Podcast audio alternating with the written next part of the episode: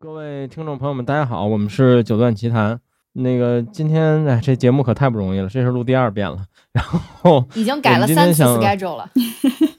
对对对，我们今天想聊一个嗯正经一点的话题，因为最近的选题可能都比较混，然后也临近年底了，各种总结和安利类选题。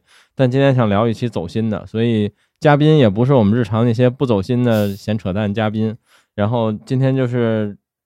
呃，都来我的节目上过节目，其实，呃，我们请的第一位朋友就是他自己也有个播客，但是我不我不叫他串台，他就不更新的 Lin。Hello，大家好，我是有这么一条街的 Lin，就是依靠着呃九段奇谈生存的播客节目，耶。对对对，感觉自己老厉害了。然后第二个嘉宾就是他最近也有了自己的播客，并且这个。因为小宇宙的各种新节目扶持政策，反正当然了，人家自己节目质量也很好。哎，你这句很重要，好不好？对，是是是，订阅量啊，各方面都蹭蹭涨。对，你也，然后他叫我坚持不叫名字，他叫妙池。对，然后你自己介绍一下你自己的播客吧。大家好，我是小宇宙新播客节目，叫唠唠嗑，就是科是科学的科，所以大家如果搜唠唠嗑。就会搜到我们的刚刚开播的这期节目，目前是已经做了五期内容了。就确实像刚才那个老于说的，就是我们的节目第一期被小宇宙作为新星，然后推荐了。推荐之后，我们的第一期呃收听率还上了首页，特别好。但是呢，我要跟大家说的就是，我们这五期就是一期不如一期 也要变成依赖九段奇谭生存的。第二个节目，嗯，人生嘛，做节目嘛，就是起起落落落落落落落。呃，对，但是，嗯，反正这节目也挺有意思，也是我最近就是，你别说，你还你们节目还真的是我变成了我常听的节目。哎，你就是虽然，比如说我也有很多朋友做播客，呃，说实话，比如林也是，他的选题我并不一定每期都会想听。然后我也认识很多朋友做播客，包括我自己订阅的很多播客，其实我并不一定听。但你们这五期我还真，呃，我我不是每期都听完了，但是我至少都听完了，可能三分之二或者一半以上。对，你是被选题吸引了吗？嗯，算是吧。然后我也觉得你们聊的很多东西，就是你们的另外两个嘉宾，确实还是视角挺广。哎，你为什么要把我单独单独拎出去啊？你你你为什么？因为你本人在这儿呢嘛，当你面夸这个，好像捧你一样。没没关系，没关系，谦卑一些啊。嗯，好吧，好吧，谢谢，谢谢我们的听众。对，但是啊，当然我们仨要聊的事儿跟播客没关系，虽然这是一个三个主播串台。对，我们今天其实想聊两个事儿吧。呃，最主要我们想传这期节目，是因为我们想聊聊换工作这件事儿。他也不一定沉迷，呃，这这不叫沉迷，就是垂直于换工作，他可能。是工作相关的这种感受的的一个话题。第二个呢，就是我们可能想聊聊做内容这件事儿。但是这两件事儿至少对于我来说有一定关联性，那对于妙池来说可能也有一定关联性。对，然后所以我们想一起聊聊这两件事儿。呃，换工作是因为顾名思义很简单，因为我和令都在今年刚换了工作，令可能早一点，大概六七月的时候，我记得五月底。对。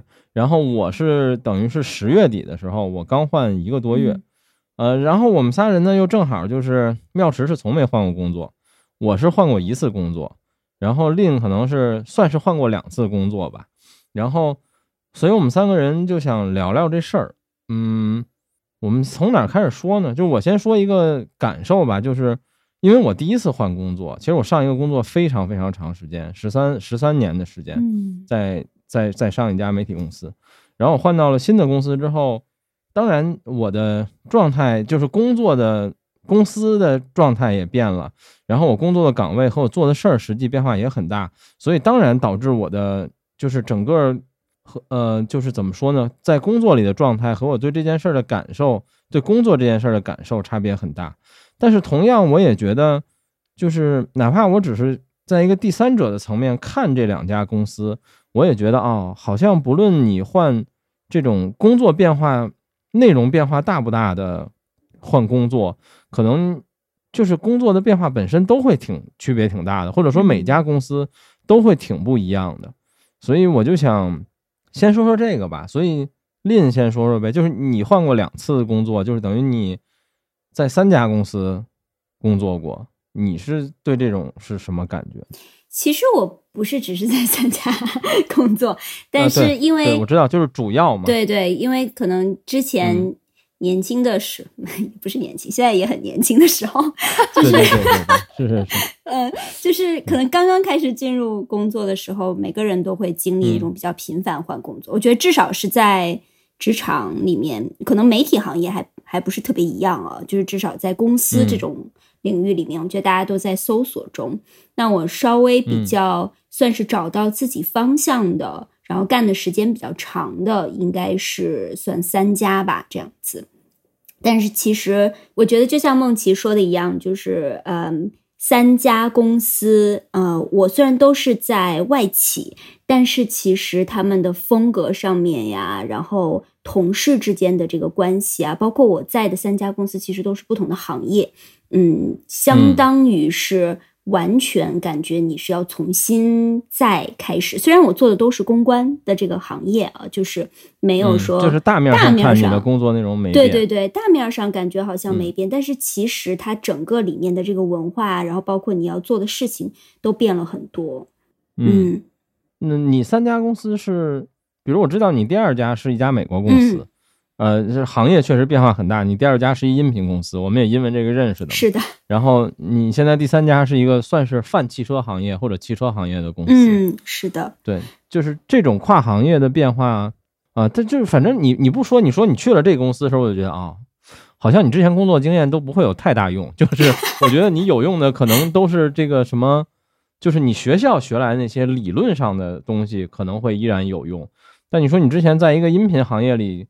做的那些事情的方式什么的，在一个汽车行业里会不会有用？我我我觉得可能用处不是特别大吧，也许。但其实说啊，我觉得还真挺有意思的。就是嗯，我每一次换工作，就是我从第一个换到这个美国的公司的时候，我当时的老板就跟我说：“他说，哎呀，你换了之后，你就从此在你现在的这个行业里面消失了。”就是他要 就是帮我，因为他不想让我走嘛，然后他就就是讲了很多关于这个。可怕的事情，然后来帮我 帮我洗脑，然后然后我就过去了。然后我过去之后，我发现说哇，其实呃，因为我之前是偏家居的一个一个呃行业，然后我来了之后，虽然我没有在做家居的事情，但是我发现哦，其实媒体在某一个程度上面还是相似的，就是你的这套逻辑，你这套应该做的东西还是差不多的。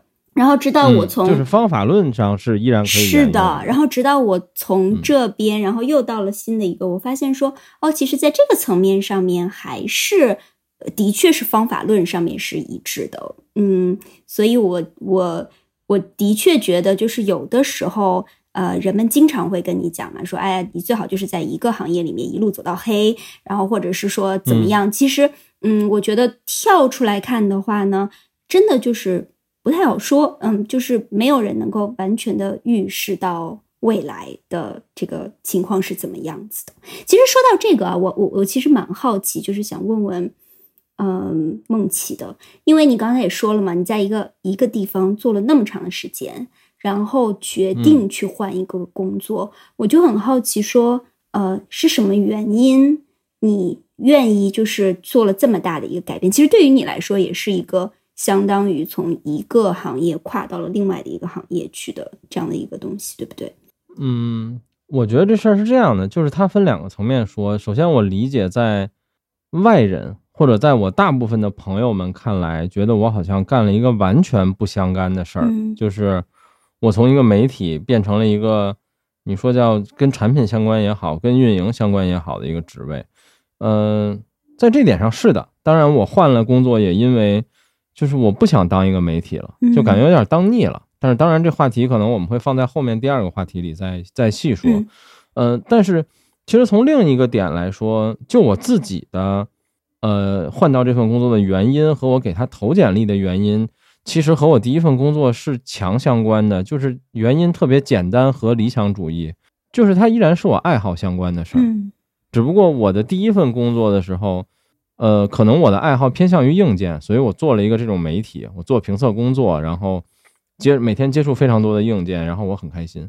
然后其实在我很多年前就想就想过换工作，但是因为我一直的，呃，因为第一个工作的原因，所以它变成了一个我的局限性吧，就是我希望我的工作永远都能跟我的爱好相关，虽然这事儿非常非常困难和理想主义，所以其实我等于，嗯，就是寻找了很多年，然后找机会啊这样的。呃，所以我后来我现在的这份工作，就是我的工作里有大量的内容是和音乐相关的，嗯，所以它依然是我的爱好。我的爱好也因为这些年爱好的发展，它逐渐的偏向了音乐，所以我也希望我能再找一个爱好相关，但它也能偏向音乐一些的。当然，这个爱好它依然有一些硬件的部分在里面。所以对于我自己的视角来说，呃，我虽然干了一件完全不一样的事儿。就工作里要做的事情也发生了挺大的变化，但它完全符合我的想象，然后符合我对这个职位的想象，并且符合我想的要和爱好相关这件事儿。对，所以对于我来说是这样。当然，我身边很多朋友，包括呃呃，最近才发现我已经离职了的人都跟我说啊，你你为什么做了一个就是完全不一样的事儿？但是很难这么长篇大论的解释，我只能说啊，我就是不想当媒体了。对。嗯，明白。但是它实际理论，它内层的逻辑是一个依然跟我爱好强相关的。为了梦想，为了自己的爱好，这样的感觉。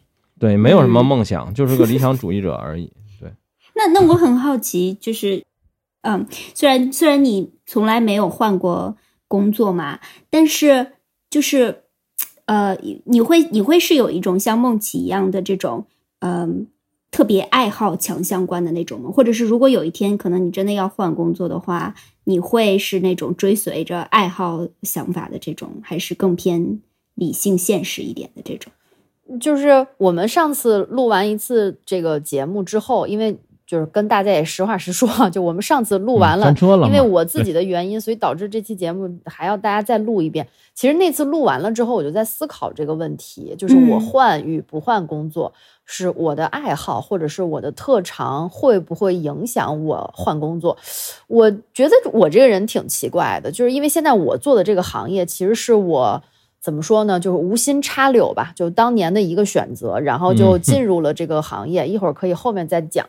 就进入这个行业之后，我就发现我好像还挺有天赋的。就是我们好像在各种社交平平台上都看过那种段子，就是谁谁啊，他在这个方面他就是被老天爷追着喂饭吃。我倒不至于说是追着喂饭吃，但就是说，嗯，但但但我的意思就是说，我绝对没有付出过我现在取得成就。等高的努力，该有的努力啊！对对，我觉得我没有，但是就很多事情好像我做起来就比别人容易。呃，这也不意味着我没有付出过努力和没碰到过困难。就是所以我的，呃，我的爱好，而且我又很幸运的是，我的能干好的这件事儿，刚好也是我的爱好。就就你，或者说是那种你后来发现你还挺喜欢，哎，对，就是我发现，嗯。嗯，就是一开始你其实也是喜欢，但是你一开始的喜欢其实是虚的，就是你只是觉得你喜欢，你喜欢，而且你喜欢的可能并不是就是。呃，做内容本身，你喜欢的是做内容这件事儿给你带来的一些很虚，就怎么说，很很很虚荣的东西吧？我觉得你享受的那种。对，我我觉得女生在年轻的时候，就是这这不是不是年轻，现在也很年轻，就对 对对，在十七八岁的时候，你很容易被舞台啊、灯光啊，就这种东西所所所诱惑。呃，但是我就是当时被诱惑了之后，就发现我能干好这件事儿，所以这就推导到我另外的一个选择，就是我会不会换工作？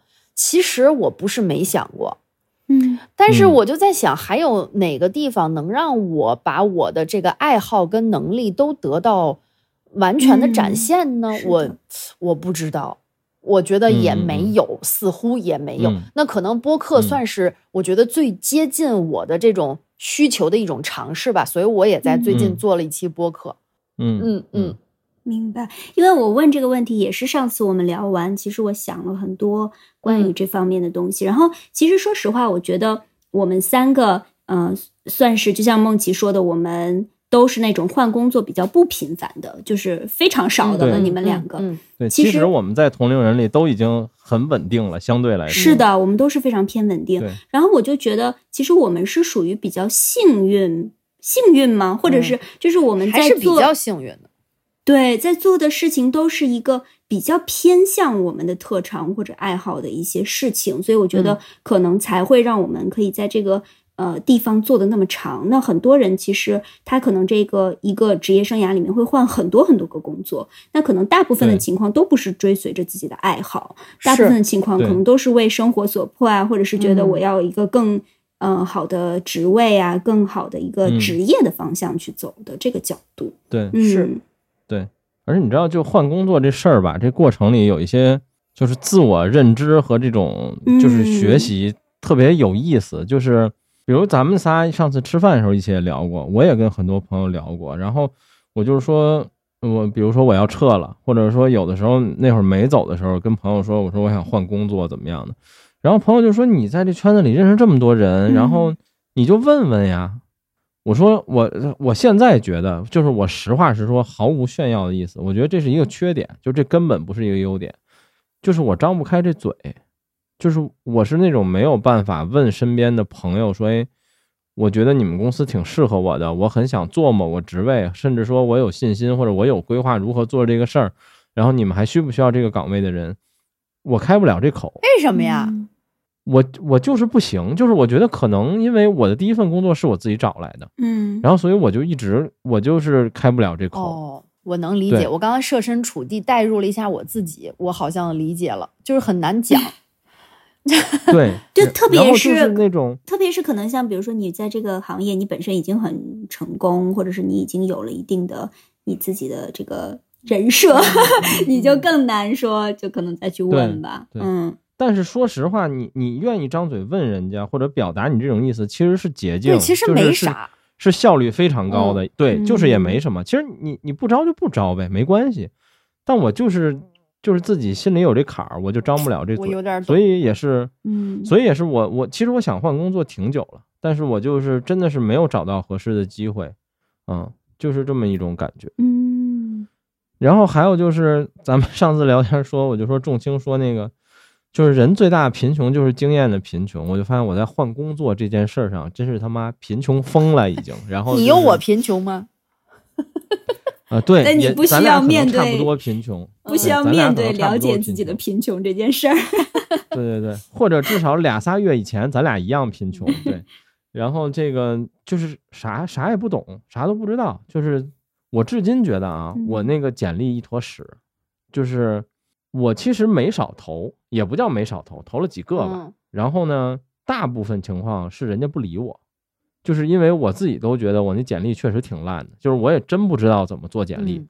也有朋友跟我说什么，你去 B 站看看拉克斯，然后什么他出过视频讲如何把简历做得好，我也看了，但是就真到操作那儿还是不行，就是不会。我打断一下，这花在淘宝花两百块钱不能解决吗？我没试过，但是我觉得很难。就是这事儿的根源问题在于，我不知道我如何吹我自己。嗨，那你这问我呀？我帮你吹呀，呃，对，是，就这问题发生在很多事上，啊，还有好多朋友吐槽，就比如我去做一些内容什么的，然后人家说你给我个 title，我说啊，就是嗯，就是我原来就写什么某某某媒体总监，然后什么呃九段奇谈播客主理人没了，然后人说你这你能不能写点什么资深发烧友什么乱七八糟专家什么的？我说我说这玩意儿又没有证什么的，就是我。我怎么写呢？就是类似这种问题，我的简历就是这样。然后，其实我投过几次，然后我得到过两个面试机会。就是只要我有面试机会，我基本都能走到非常靠后。嗯，对。但是只要你给我机会面试，但是因为我简历确实挺烂的，就是给我机会面试的也不是特别多。嗯，对。然后就是这这回这个新工作，就是面试完之后各种流程，然后就是啥也不懂。人最逗的人跟我说说你这个。给我发完 offer，说你这 offer 只有两种可能会失效，第一是这个你泄密了，这我可以理解；第二是人说你的背景调查不通过。然后我就问 HR，这个背景调查是很容易不通过吗？然后 HR 用一种非常惊讶的语气说：“你不知道背调是什么吗？”我说：“我说我不知道啊。”然后人给我讲半天，然后最后就跟我说：“嗯。”就是我们要打电话，那人的电话是你提供给我们的。我说啊，行，那我懂了。嗯，反正就是各种这种事儿，就几乎大部分都都不懂。嗯，就是反正这个过程还挺有意思的。我觉得 HR 也一定觉得我很可爱。我觉得嗯，我觉得是这样，就是还真是，就是什什么事儿都有信息差。以后咱们要真是做一期，或者是九段奇谈做一期，怎么就是找工作必备的一些步骤。第一步，把新工作换呃，把新工作拿下分几步。第一步怎么办？第二步怎么办？第三步怎么办？应该也挺多人听的。嗯，对，如何做一个牛逼的简历，这都能做一收费节目，我就交钱，绝对的。，听说 Boss 直聘就有这种服务，要花钱的嗯，对，应该是很多都有。啊。Boss 直聘，I'm sorry，对不起。对这个发音依然很敏感。非常敏感，Sorry 职业职业 PR，对对，嗯然后就是还有就是换了新工作之后，嗯，就是我现在的这个团队，其实我就觉得非常有意思，就是大家都是有意思的人。嗯然后还有我觉得就是有一个心态很重要，就是其实这是我之前没有想到的，就是我发现我到了一个新团队之后，首先我并不会特别的社恐。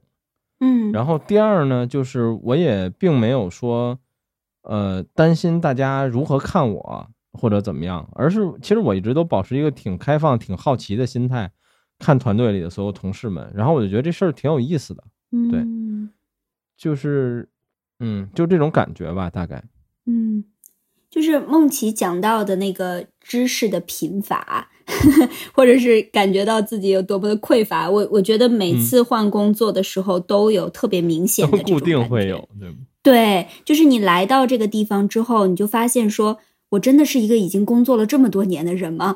就是每一次的一个新公司都会给你这种感觉，因为你从这个公司整个的系统开始，你就会觉得为什么都这么陌生？原来我做了那么长时间的这种呃，比如说给别人付个款啊，申请报销啊，你都感觉说。啊，我为什么嗯对对对对都不会？我就要问一个那么小的小朋友，然后受那个小朋友的白眼，你知道，就是，就是这种这种匮乏感其实是蛮强的。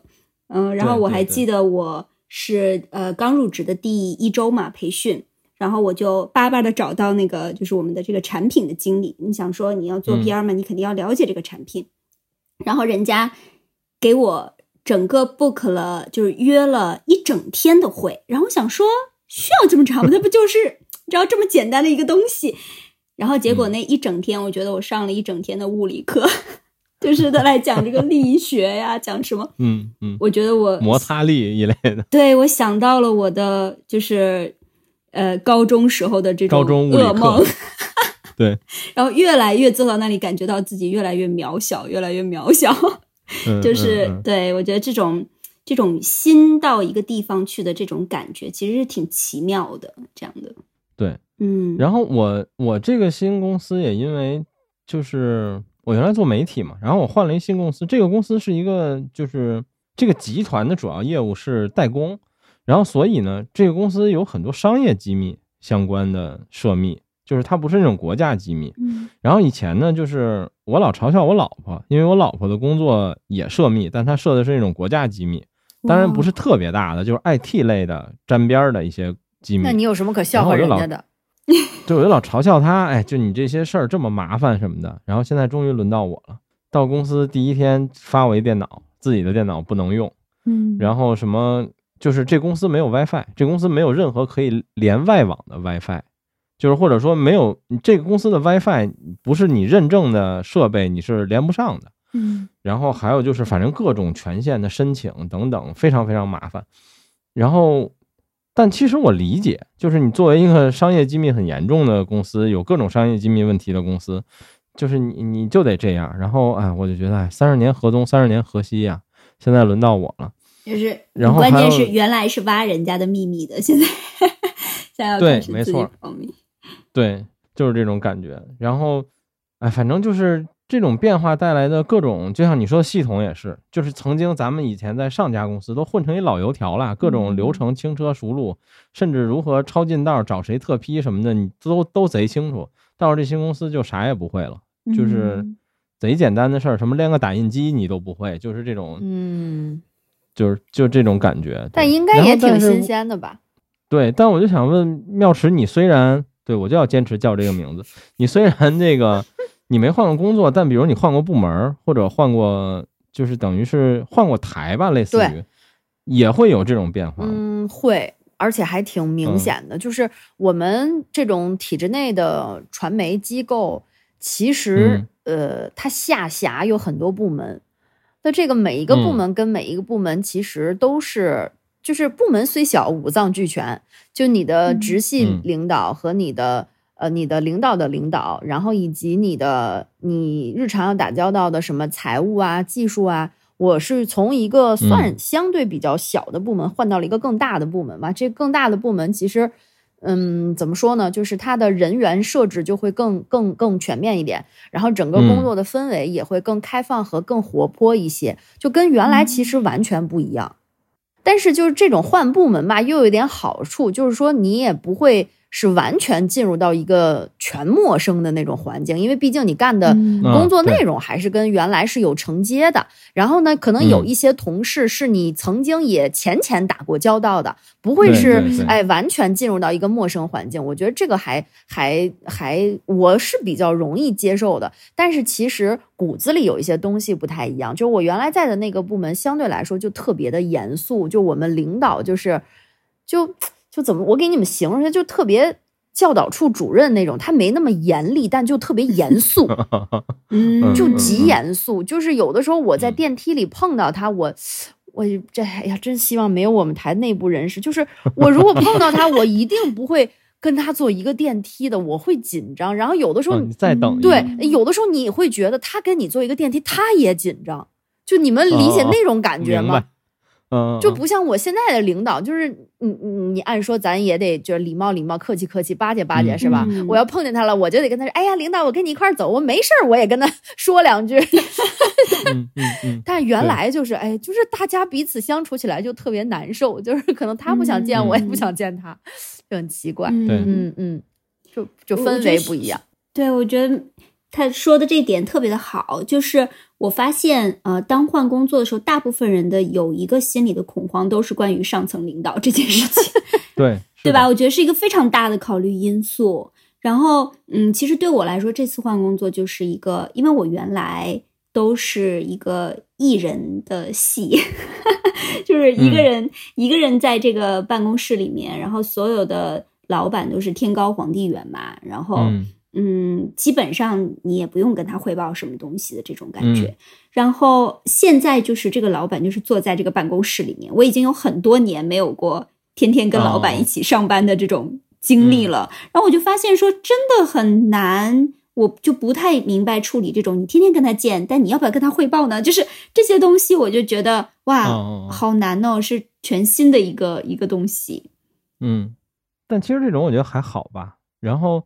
其实我我这个新工作也比较有意思一点，就是其实他们觉得就是这个团队觉得需要我，包括我也想去这个团队，是因为其实他们需要一个就是发烧友这个身份的人。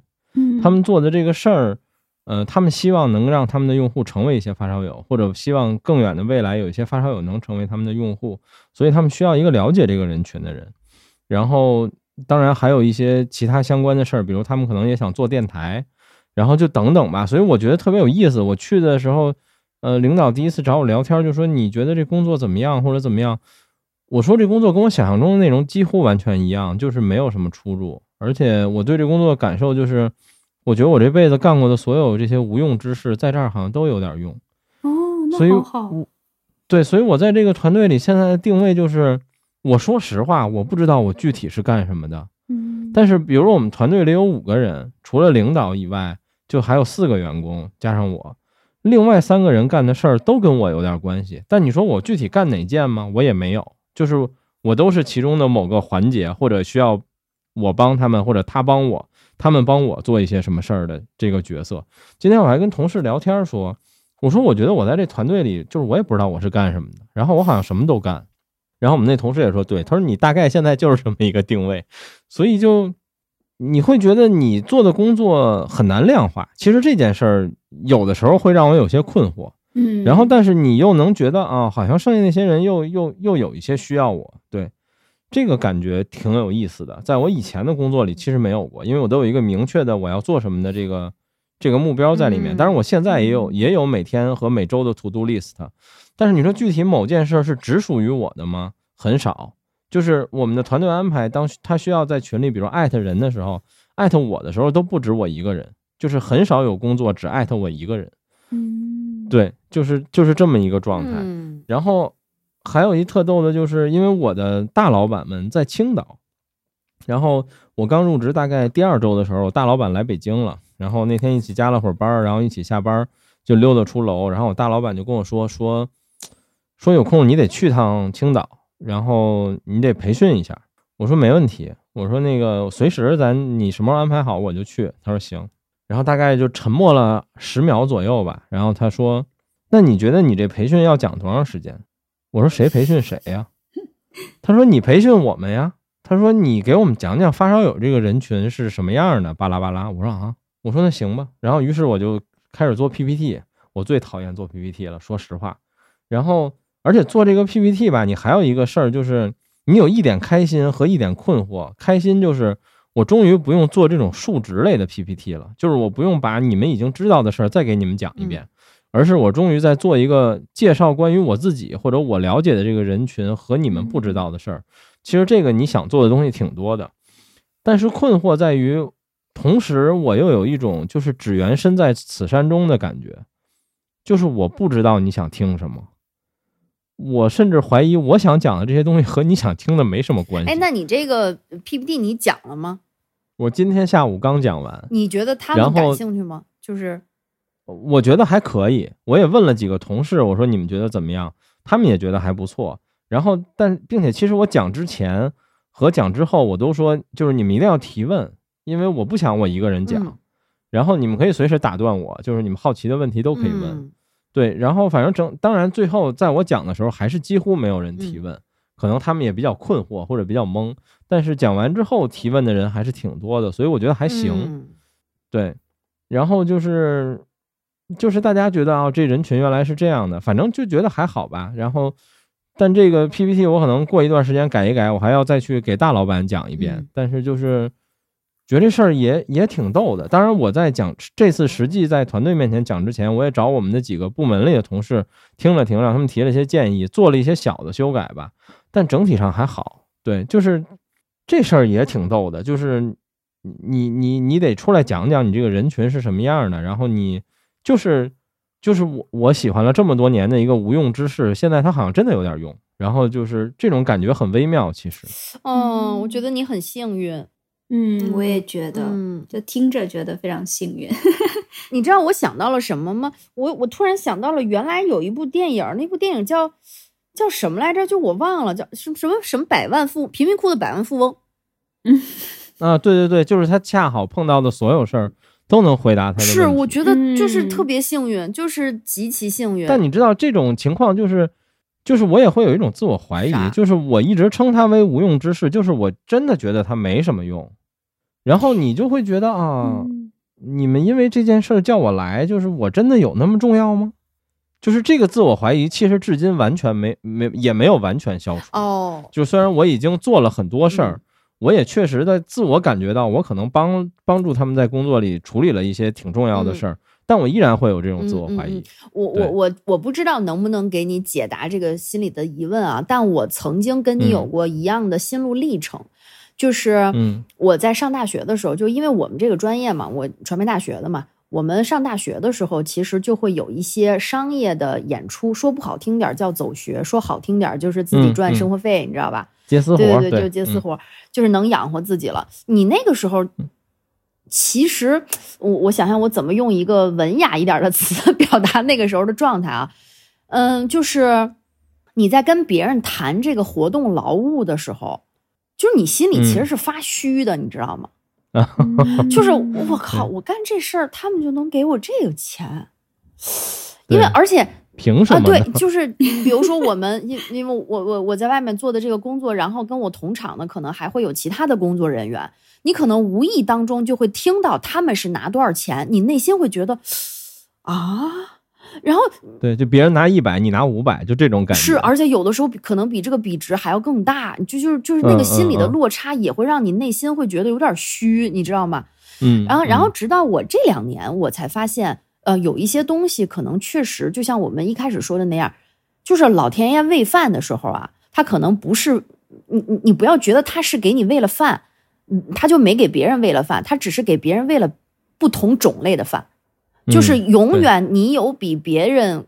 嗯，幸运的地方就是你比别人有嗯天赋的地方。那可能别人在同样嗯一件事儿，他就是天赋不如你强，就有点儿是那个什么，嗯，天生我材必有用的意思吧。就我觉得每个人都有自己很独特的那一点，那在你独特的那一点上，你就是比别人强。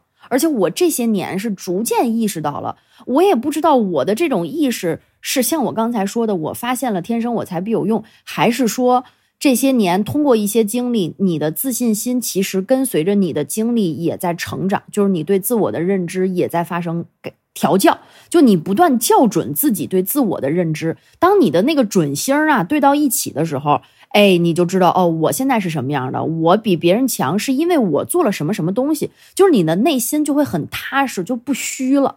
我我有一个这样的对就是这经历，嗯种事儿，或者说我的自我怀疑，或者说我自我安慰的一个方式，就类似于，就是很多年前非常著名的乔布斯的那个演讲，在斯坦福吧，就是你这辈子干过所有你觉得没什么用的事儿，它总有一天都会有用的。有道理。对，就是我我我只能想这么多。对，所以就是，但反正目前就是我对这个工作的好奇心还没有消解，然后我觉得一切都还挺有意思的，而且就是因为我之前没有想到我在换新工作之后是这样的一种心理状态，而且我觉得这种心理状态非常好，就是这种充满好奇心的心理状态，就是我觉得还挺有意思的。嗯嗯嗯，但是我我听起来，我的确是觉得，呃，其实两位都是真的非常怎么说幸运的，是，呃，在自己的职职场上面，因为有一种就是我的才能刚好在这个点上面被人发现了，嗯。然后被人认可了，然后他赋予了他就是适合的这个价值，这这种感嗯。觉。是，就是，所以我是确实觉得很幸运。嗯对对，但是其实大部分的人，我觉得就是我听到，特别最近就是有很多刚刚入职的人嘛，就是会来找我聊天，然后他们嗯很多人其实最大的迷茫的点就是我根本不知道我适合什么，然后我感觉我在我现在的这个地方不适合，但是我要换另外的一个新的东西吗？我要另外的一个换新的东西吗？所以他们才就会一直去换工作，嗯嗯可是我感觉，呃，就是我我在跟看我自己的这个经历的时候，我会觉得，嗯，其实很多时候我更多是一个我在我自己的行业里面坚持做了很长的时间，那可能在慢慢的这个基础上面，就是。你开始学到了很多，然后更多是靠着你自己的技能，靠着你自己的这些知识，或者是这在这个行业里面的这些积累，嗯，然后可能开始被人认可。我觉得这个是我的一个一个经历。我我不知道是不是会有一点理，就是呃理解梦琪你刚才说的那种所谓的虚，就是可能在这件事情上，你之前的那些积累的经经历和你的这些经验，并没有使用在这个部分里面，然后你可能会觉得说，哎，那我这个天生的部分来的这个东西，到底是不是就是真的是呃，好像需要的嘛？就是这个这个东西好像是一个嗯，就是怎么说呢，很难去衡量的一个东西。对嗯但是我我也很好奇，想问问你，就是我觉得，嗯嗯，我作为我曾经作为一个乙方，看着你这个甲方的时候，比如说，我觉得你上一份工作挺好的，就是我觉得那家公司也很好，然后所以嗯我很好奇你为什么想换工作。当然，这不是一个吐槽老东家的环节，我我们好像咱仨还好像也都不是这样的人，我们只是很感谢老东家。对，但是比如说你为什么决定你想去这家新公司？嗯，我觉得，嗯，就其实这个是我跟两位有一点不太一样的地方，就是我其实，在做职业的决定的时候，很多时候看的不是，嗯，我自己的兴趣爱好这个嗯角度。当然，我很爱，其实我我觉得我自己也很幸运，就是我在做 PR，在做公关嗯这个行业。是我很喜欢的事情，就是包嗯括这些策划呀，包括这些嗯东西，是我喜欢的，然后我、嗯我我擅长的东西。但是呃，我在做职业的选择的时候，我更多还是会去看说，嗯，哦，这个职业是不是可以给我更大的空间，更多我想要去接触的东西？所以其实，呃，一个大的原因，我换到这个工作，是因为这个工作它开始让我接触更多的亚太的市场。嗯，原来可能我也有接触，但是我可能不是那么多。但是现在的这个就是有很多很多，呃，亚太的国家基本上都会接触得到。然后，嗯，包括我的我的这些直接的同事，就是我跟他们的互动和接触会变得更多了。所以对我来说，有一个更广的一个，嗯，稍微偏国际一点的视野是很重要的一件事情。因为我自己会不太想要让我自己。非常局限在一个一个地方，这种就是这种感觉，对，所以我觉得这是，就其实真的是非常理性的，靠着职业的想法去思考的一个一个理由，其实是，嗯，那你还挺酷的。然后，对，然后其实我刚才前面问你的问题，我突然想还有一个，我还是想说，我们上次录的时候我也说了，就是在我换工作之后，然后我跟很多朋友说，我说。我我我我换了一家公司，去了一什么什么公司，然后有百分之八十的人都跟我说，啊，你去甲方了，就是有百分之八十人的都不是跟我说，是第一反应是啊，你去甲方了。当然我说的这些人，可能大部分人是公关公司，是也干媒体的，然后有的人可能本身在在甲方，就是在厂商，然后大家反应都是啊，你去甲方了。我当时就非常迷茫，就是。我一开始面对这样的回答，我的第一反应，我甚至都直接的回答过几个人，就是我说，但我不做市场，就是我的意思是我不是管钱的那个人。然后，但是我后来又想了想，他们有的人的语境里没有这种期待，不是说啊，你去甲方了，你要把预算投给我，他们没有这个意思，他们只是感慨于啊，你去甲方了。然后我后来就想，这个甲方背后的。逻辑和意思到底是啥？后来就是我觉得好像是说，你去了一个你自己公司可以说了算的地方，就是你不需要被一个甲方支配了这种事儿。但是同时，我依然不太理解，就是我觉得任何工作都有甲方啊，我的领导就是我的甲方啊，就是什么时候都存在甲方。嗯，但同时我可能也能 get 一点他们说的意思吧，但我并没有觉得。我这公司是个甲方还是乙方，就有那么重要吗？就是一直在甲方的练，你你你是怎么想的呢？对，其实你知道吗？我一直以来都把你当我的甲方，虽然你老说我我是在一个甲方公司，但是我一直所以你是个优秀的 PR，你知道吗？你不是一个这个平平无常的 PR，什么意思？因为把把媒体老师都当甲方爸爸吗？对对对，是是是，我哎，我觉得这你说的非常对，确实这可能就是 就是呃，这这这你不一样的地方吧？对对，确实，我笑死了，因为我有了一颗服务于媒体老师的心 对，嗯，被认可了，感谢感谢。对，因因为我一直我都觉得你你们其实。因为我在我理解上的甲方和乙方的意思就是谁有更大的话语权，然后谁。但但我想插一句啊，这也是明显从我刚认识你不久我就感觉到的，有可能是因为你你去国外，然后在国外学习了这一套理论知识，然后你可能先接触国外的媒体，然后你才有了这样的概念。就是可能在国外确实是这样的，但是如果你是一直在国内做 PR，或者说你在国内学习看看到别的。国内的 PR 怎么做？那你可能就真觉得你就是个甲方，而且我甚至觉得你并没有开玩笑，你的真实想法就觉得媒体是甲方。对啊，对，我是真的。对，对，我觉得跟这个关系也很大。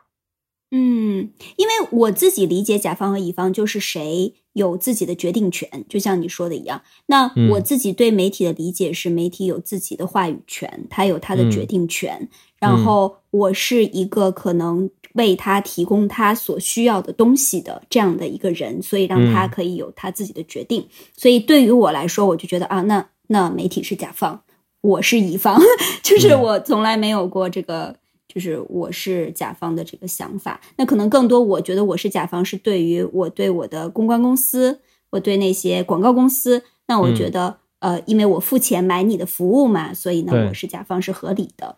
对，所以就是。对，是这样的一个感觉。那所以你怎么看待甲方这问题呢？就是你如何看待我说的语言描述里，我的这些朋友们说啊，你去了甲方了，那这个甲方呢？就是一种立场吧。嗯嗯，如何理解立场？就是嗯，怎么说呢？呃，尤其在媒体行业啊，我现在也在媒体行业，虽然这是这也不能说算说什么前东家坏话吧，就是媒体在今天其实。呃，包括自媒体啊，虽然现在自媒体这么红火，但我依然认为媒体是示威的，在这样的一个时代，对，是弱势的对，是示威的，就是，嗯嗯，我我觉得在这种语境之下，我们我们原本有很多很多底线，但我们现在又加了一个底线，就这个底线就是甲方爸爸给我们的底线，因为你示威，所以你依靠。呃，品牌依靠这些甲方的给你的投入，所以你就不得不考虑你在输出价值的时候，你需要照顾对方。就是你需要，当你需要照顾对方的时候，对方就是你的底线呀，这就是这就是他们的底气和你的底线。对对，我觉得就是一种立场吧，就是因为你因为你现在去了呃甲方，所以你的立场其实跟原来做媒体的立场是不一样的。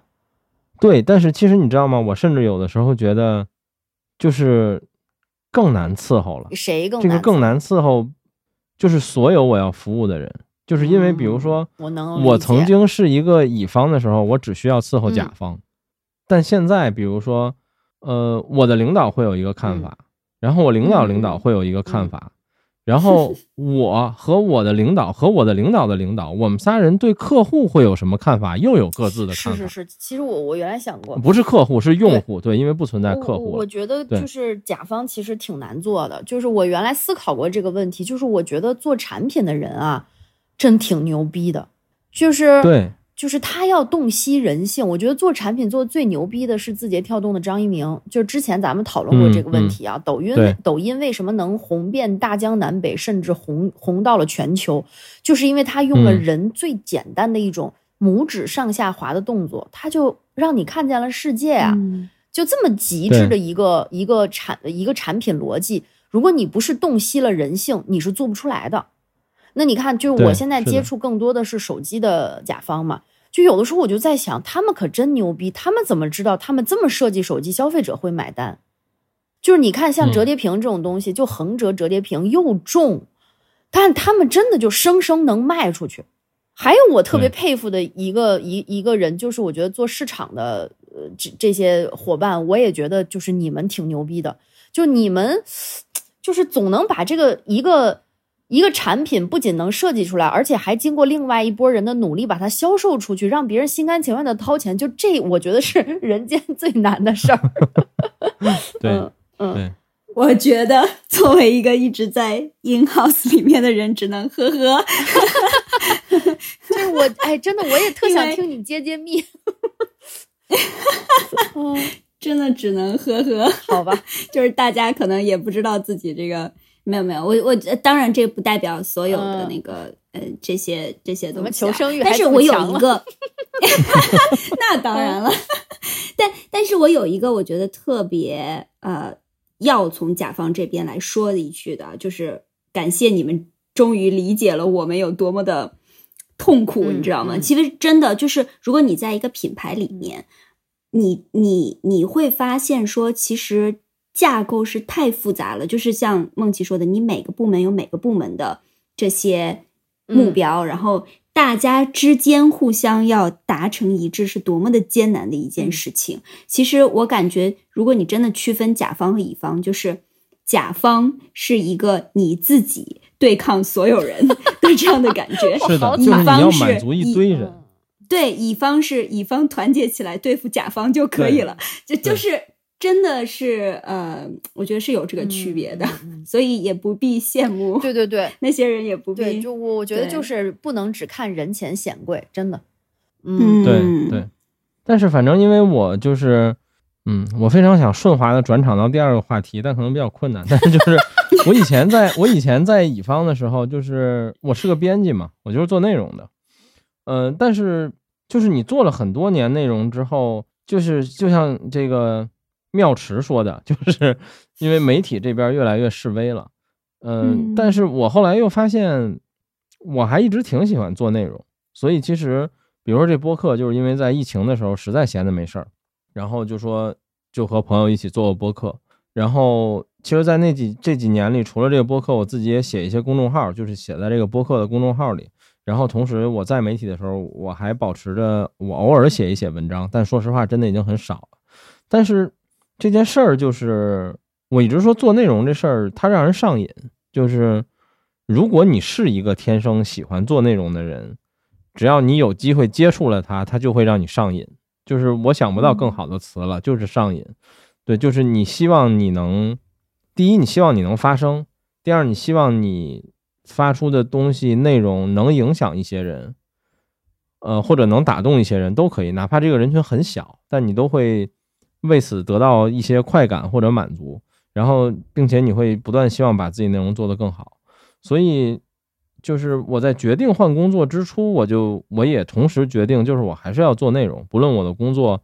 跟做内容还有没有关系？但我都要做内容，所以这就是第二个话题。我觉得过渡还行哈。然后就是想聊聊做做内容 这件事儿，对，想聊聊做内容这件事儿。然后就是，嗯，怎么说呢？其实我我我从某些私心角度来说，我当年为什么做这个播客，就是我知道我早晚有一天会离开媒体的，或者说我会不当一个媒体。但是我希望我能保持那一点点媒体人的身份，也就是说，我有一个发声的地方，我能，我能，我能输出一些我的观点，或者我对一些事儿的看法。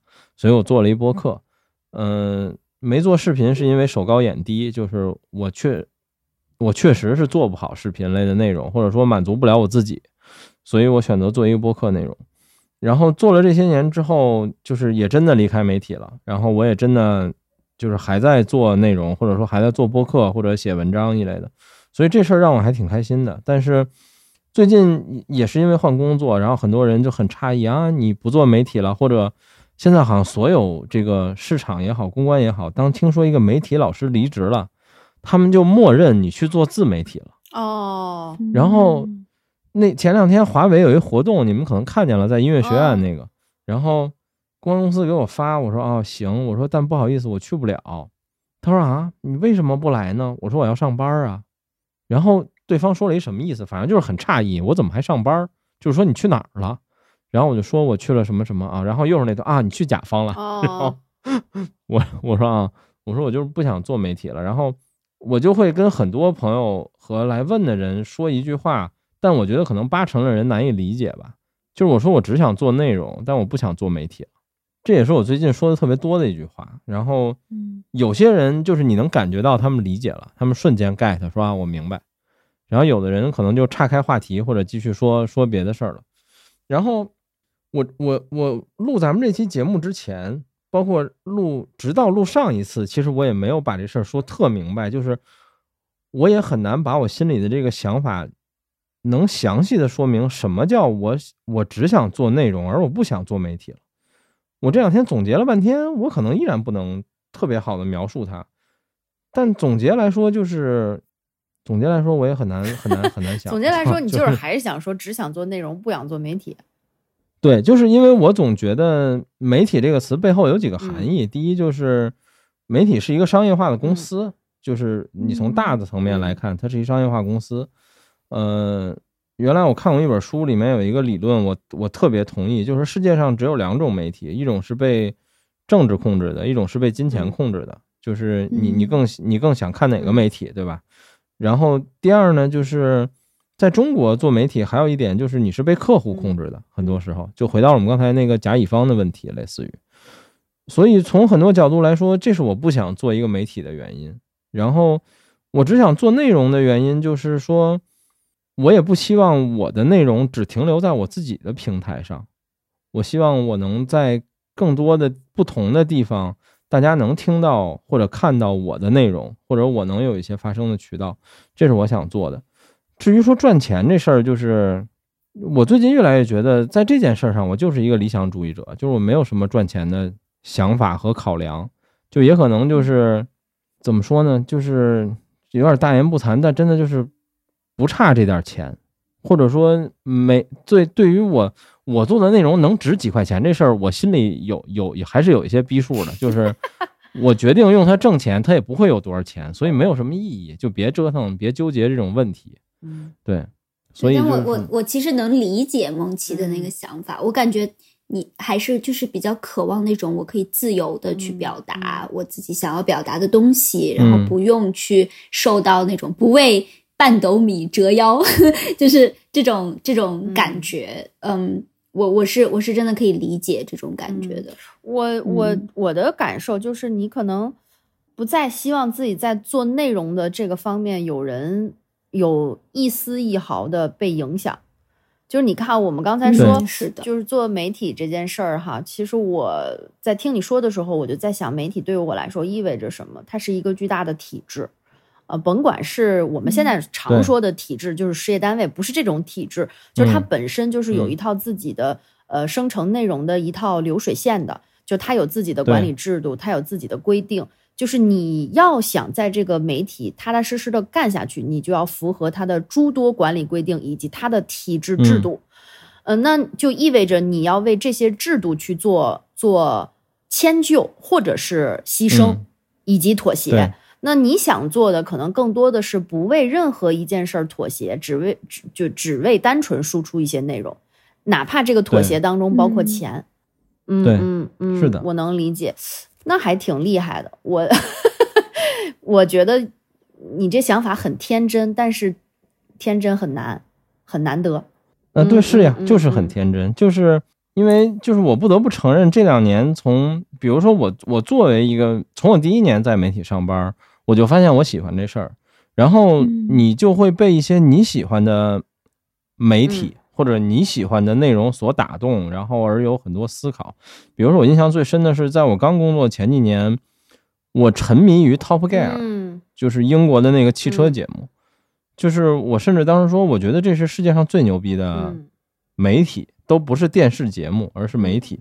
然后我也思考过，他们为什么让我觉得这么的牛逼等等。就是我现在也有很多对于专业或者对于媒体的我自己想法的理论，来自于 Top Gear。嗯然后，嗯然后顺便插一句啊，很遗憾，这个节目昨天就是十一月二十八号 BBC 官宣这个节目停播了，然后以后没有了。对，因为他们新的主持人发生了一个严重的车祸，然后所以停了。对，插播到此结束。然后第二呢，就是在最近的两三年里，其实就是我听的各种播客对我的影响很大，尤其是其实我听了很多重青的播客，我承认我是他的脑残粉，包括集合，集合和重青都对我的影响很大。然后就是关于想如何做内容和在我脑眼中什么样是一个好的媒体这样这样的想法都对我影响很大。所以就是因为这些人吧，然后导出了一个我现在的这种想法。当然有可能你再过三五年，我自己再回看我这时候的发言和我这时候的想法，会显得很幼稚，但我觉得这不重要。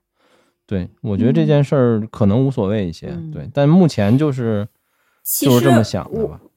对，其实我我自己的心里面，我是很偏向于梦琪所说的这些的。虽然，呃，我也理解，就是为什么，嗯，虽然会说关于嗯天真的这个词，嗯，我承认这没有任何毛病。嗯我最近经常，别人问到什么我我做播客或者什么这些事儿，就是我昨天去找一个大哥，然后聊了会儿天儿。他以前是做市场工作的，挺传奇的一个人。然后他他是我们的听众，然后他就说你你其实你可以做很多，比如说付费节目一类的。他说因为你的内容是有一小部分垂直的人需要的，所以其实他们付费也没有问题。我说但我就不想，就是我自己形容就是。我自己定位就是，我现在就是一个傻逼的理想主义者，这没有任何问题，就是我就是想这么做而已。嗯，我说也许未来有挣钱的方式，我不排除，但至少我至今没有想到我能自自我合理化的方式。对，嗯，我我觉得还是回到就是当时我在讲我对于媒体人的尊重这个角度，的确可能就是从我呃上学，因为我就是学传媒的嘛，嗯。学公关的，然后再到我开始工作的时候，其实那个时候是呃媒体最兴盛的那个时嗯。期，那个那个时间段。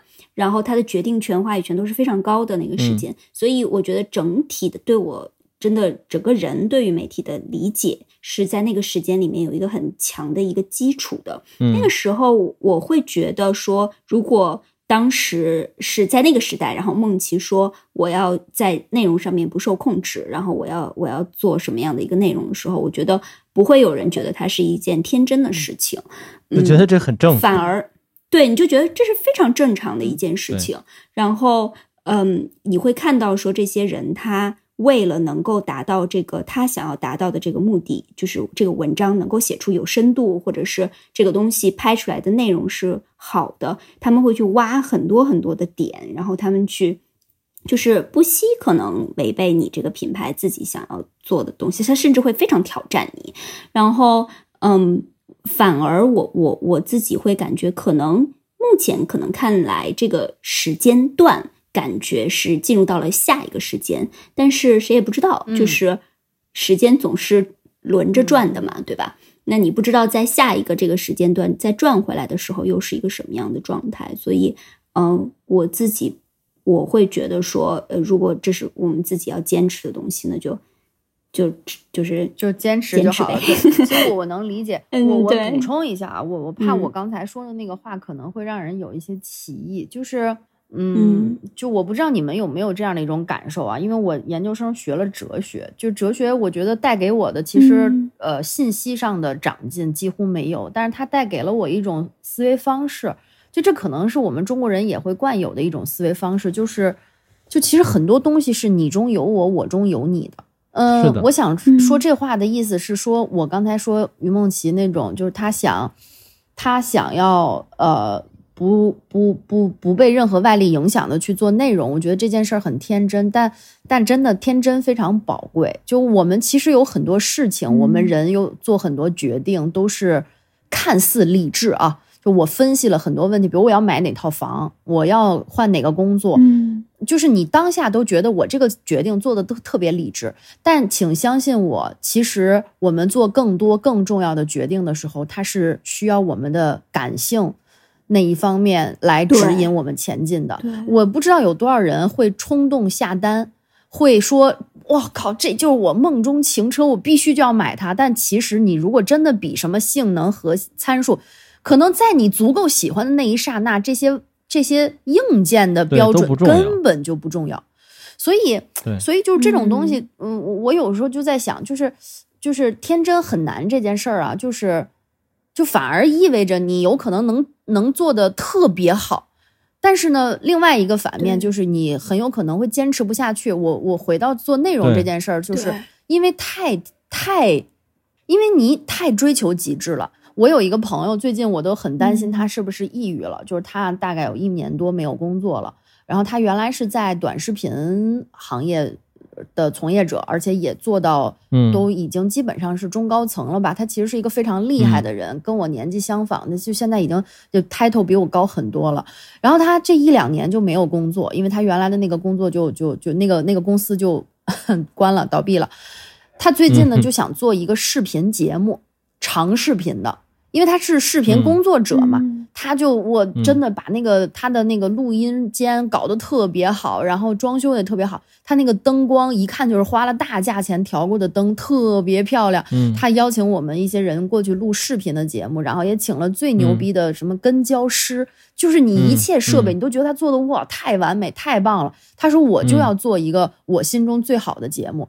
但我七月份在他的工作室录完这期视频之后，到现在他都没剪出来。后来我我通过我通过跟他这身边的人去聊，我说这视频怎么还没出来？我说我觉得我们当时聊的挺好的。他说对，他说就是因为他是当时你觉得你们这素材都特别难得，都聊的特别有观点，所以他剪的时候特别用心。他剪了好多版，始终都不满意，所以到最后现在就就剪不出来，就就自己也挺受伤。嗯，我觉得是这样的，就是。如果真的有一个外力，甭管是钱还是体制，催着你去把一件事儿完成的时候，它其实最重要的一点是完成了，而且它会让你有正反馈，就这个正反馈是能激励你往下走的特别重要的一个一个一个动力。就如果你没有这个动力，你一直就想哦，我自己一定要去做一个这个事儿，就就特我特别担心就会会停在这儿。嗯，或者有一种孤芳自赏，就说为什么我这么好的内容没有人对理解呢？也会有这种感觉。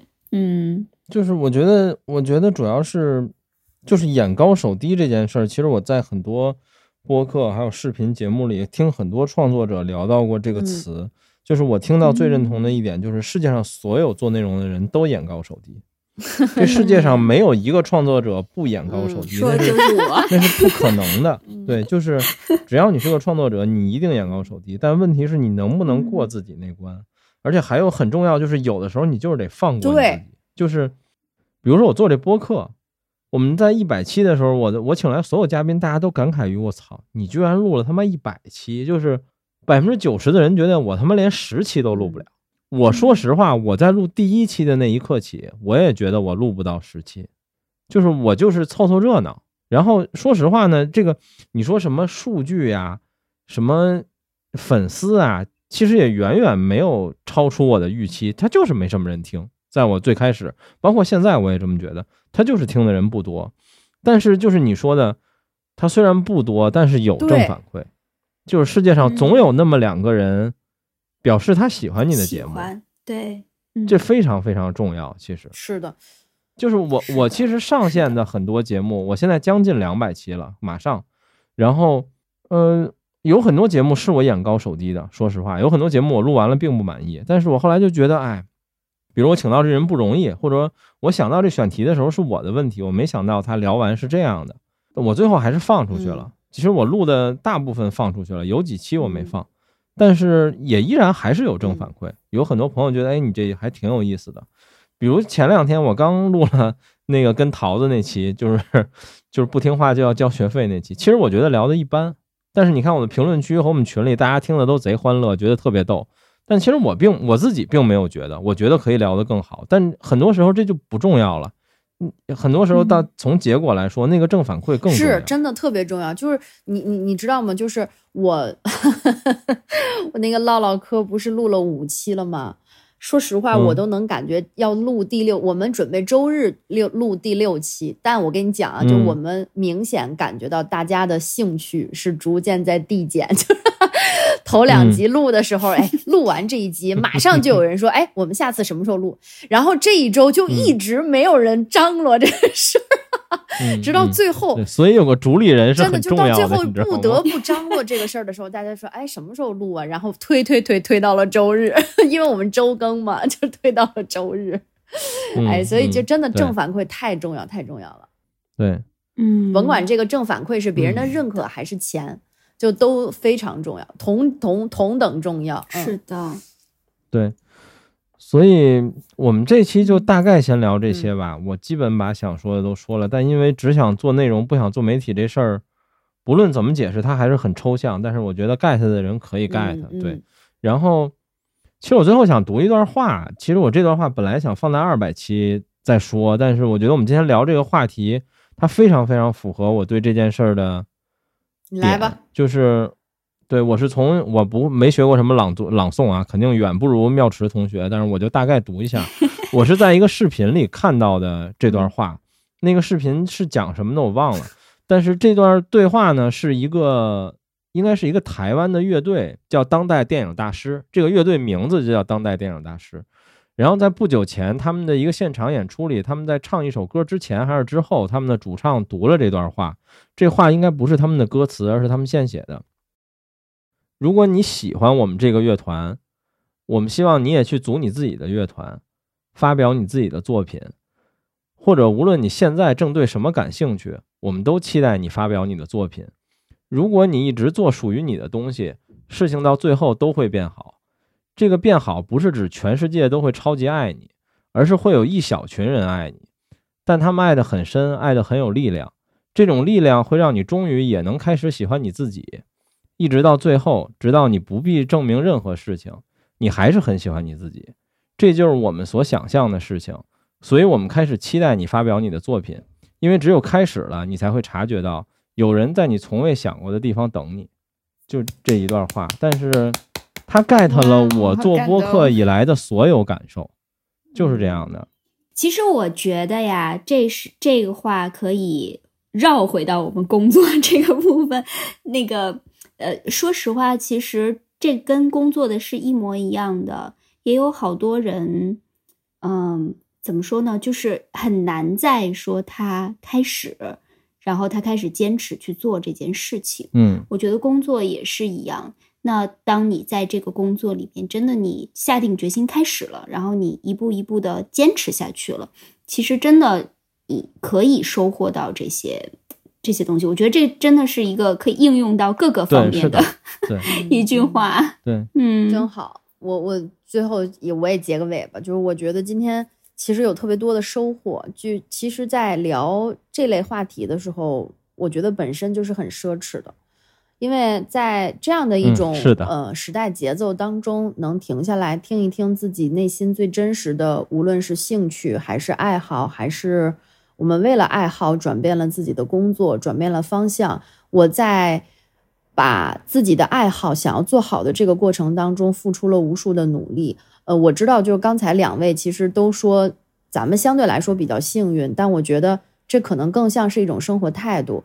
呃，我们我们为了抵达幸运，其实也付出了很多努力。我觉得正在听我们节目的朋友，您也有自己想要达成的那个目的。嗯，我觉得你的努力其实就可以转化成你的幸运。也许这是我们共同的幸运。嗯。嗯，不愧是职业的，优秀，哇，一下升高了高度，